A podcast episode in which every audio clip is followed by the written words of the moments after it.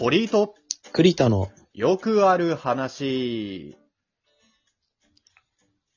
どうも、堀井と栗田のよくある話の堀井です。どうも栗田です。よろしくお願いします。よろしくお願いいたします。もう、この配信やって5年、6年？もう何回やってますか？えー何年やってますかね？っていうところで、あのー月並みな質問なんですけれども、〇〇の秋じゃないですか。あ、はい。季節は。おー、栗田君にとっては、うん。〇〇の秋、何の秋ですか？もう月並みそうですね。まあ、秋、秋はでも結構外出かも。ああ、外出の秋。うんいいですね。確かに、季節はね、涼しいっていうレベル。寒いじゃなくてね。そう、ちょうどやっぱ外出やすいよね。うん。暑くもなくさ。寒くもなそうそうく。で、着たい服着れるし。ね、ね、ファッションも多分今、花の時期なんだよね。そうそう、本当に何でも着れるからね、いい時期っすよ。うん。うん。なんか人によっては、それこそ、その、真夏まではいかないけど、半袖びないさ、ちょっとまだ軽装でもいけるような時期だうったりん。まあ、あったかい時とかあるからね。うん。だから、なんかすごく、着回しとか、羽織ったり脱いだりだとか、そういうのでバリエーションを変えたりする、そうなんですよねかファッションの花の時期だったりします。結構ね、ほんと一年のほんとごく限られた1ヶ月ぐらいしか着れないアウターみたいなのあったりするから。わかるわかるわかる。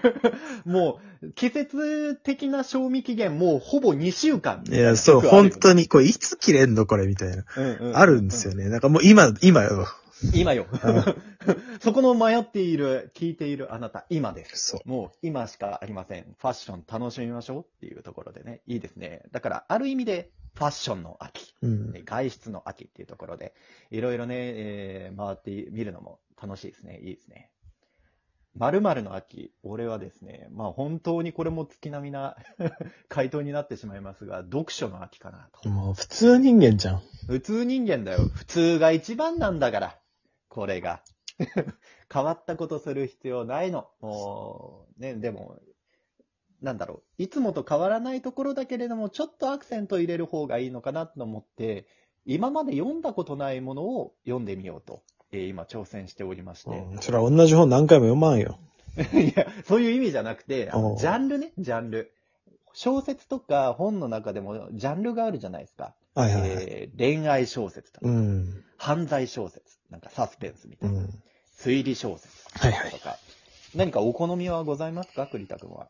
あ、なんか普段、普段は本読むまあ読まなくて、最近はずっと読んでないけど、うん読んでた時は、だからそのシャーロック・ホームズとかめっちゃ読んでたから、ああ、いいですね。推理小説ね。推理小説、んまあ、冒険小説とも言えるね、シャーロック・ホームズは。まあ結構、あの、アグレッシブに動くからね、えーホームズがね。いいですね。まあ、そういう中で、ちょっとまあ、ジャンル、その、中身の種類を、えー今言いましたけれども、そのもっと小説の中には種類がありまして、うんその一つに今挑戦しておりまして、ほう。ナロー小説というものが。え一番行かなくくていいとこ言ってんじゃん。一番行かなくていいけれども、いやでもね、バカにできないっていう。おい、もっと教養に結びつくもん読めよ。うーわ、出た出た。読書はイコール教養という考えている人、違いますって。読書はイコール娯楽なんですよい。や、まあそうね、そうですけ読んどね。読んでし楽しければいいんですよ。まあまあまあそうね、読んでない人間が言うことじゃないね。そう、本当そうですよ。あなた、活字、最近いつ読みました？新聞も読んでないでしょ？まあ新聞は俺も読んでない読ん でないね。やばいやばい。あの、方向を間違えた。違う違う。戻すと思う。まあまあ、週刊少年ジャンプのコラムとか、まあ一緒読んだりして。まあ、コラ、まあ、コラムもまあ、確かに一つの文章の一つですよね。なんか、エッセイ集とかも世の中にあるじゃないですか。ええだから、コラムが読んで楽しいって思えるのであれば、なんかそういうのにね、えー行ってみるのもいいと思うんですけれども、まあそういうジャンルの中で、まあ、なろう小説って今までや読んだことないなと思って、ちょっと触手をね、動かしてみたまあまあね、一回ぐらい読んでみてもいいか。そうそうそうそう。で、なろう小説、もしわかんない方が言う、いると、あのーいるのであれば、ちょっと簡単に一言で説明すると、えー素人の小説です。なろう小説。うん。うん。あのー一般の人が、えー投稿している小説です。ね、小説になる、かになろうっていう、そのなんかサイトがあるんだよね。そうなんです、そうなんです。そこに投稿された作品のことなんですね。うん。で、なろう小説、なろう系とも今呼ばれておりまして、えーなんでそう呼ばれてるかっていうと、大体がなんかファンタジーもので、で、主人公がすごく強くて、えー、なんかその異世界に転生した先で、なんかその主人公がすごく活躍するみたいなパターンがありまして、そのパターンが、要は、一般の人が書いてるから、流行り廃りがありまして、うん。その流行りに乗っかったがゆえに、そういう作品ばっかりになっちゃってる時期がありまして、ナロー小説。で、まあ、あのその、注目はあるから、あの、メディアミックスっていう形で、アニメだったり、漫画になったりしてるんですけど、なろう小小説家になろう発信でできた漫画とかアニメはもう基本的に構造が同じって言われてるから、なろう系って呼ばれてたりするんですね。うん。まあでも、同じパターンだったとしても、まあ少しずつちょっと変わったりはするから、人気なもん読んでみようと思ってちょっとね、なろう小説に手を始め、えー手を出したんですけれども、まあそのナロー小説の中でも、もう、すごく昔から、えー連載されていて、で、もうなんだ、4年ぐらい前からもう、えーメディアミックスした漫画がもうすごく人気のある、薬屋の独り言っていう作品を今読んでおりまして、うーん。栗田くんご存知ですか？薬屋の独り言っていう作品があるんですいや、ちょっと、存じ上げないですね。存じ上げないです。これがですね、えっ、と、異世界ものだと、大体、えー洋風というか、うん。ヨーロッパ系の世界観をイメージすると思うんですけれども、うん。この薬屋の独り言っていうのが中国舞台なんですね。うんまあ、中国とは言ってないんですけど、えっ、と、高級があった時代、うん。えっ、と、なんだ、えっ、と、宦官とか、なんか皇帝がいて、使える、あの、大奥みたいな施設があって、うん。で、えっ、と、宦官って言って、ちょっと男性機能を失った、えっ、と、男の職員がいて、元男の職員がいて、で、働いてっていう世界観、わかるなんか、ドラマとかではそういう世界観あったりはするけど、うん。だだいぶ、まあ、中国の、あの、要は歴史時代みたいな。うん。うん。そこを舞台にしてんのよ。ナロー小説なんだけど。うん。その世界観で主人公に女の子、マオマオっていう、猫猫って書いてマオマオって読むんだけど、その子が主人公で、パンダみたいな名前だな。その子が、えっ、と、その、もともとは風俗街みたいなところで働いてたんだけども、それはその何？転生する前ってこと？いや、これがね、転生ものじゃないのよ、ああ、人違うんですか。そう。もともとそういう世界観でもともと生きている人たち。うん。で、えー、いう設定で、そのマオマオが、えーと、まあちょっと、要は、なんだ、治安が悪いところで住んでたんだけれども、うん。その時代、人さらいだったりだとか、その、身売り、うん。あの子供を売るみたいな、そういうのが平気である時代だったから、えっ、と、売られてしまうんだね。うん。えっ、と、奉公に出されるみたいな。うん。形で。で、えー奉公先の、あの、国の高級っていう女性しかいない。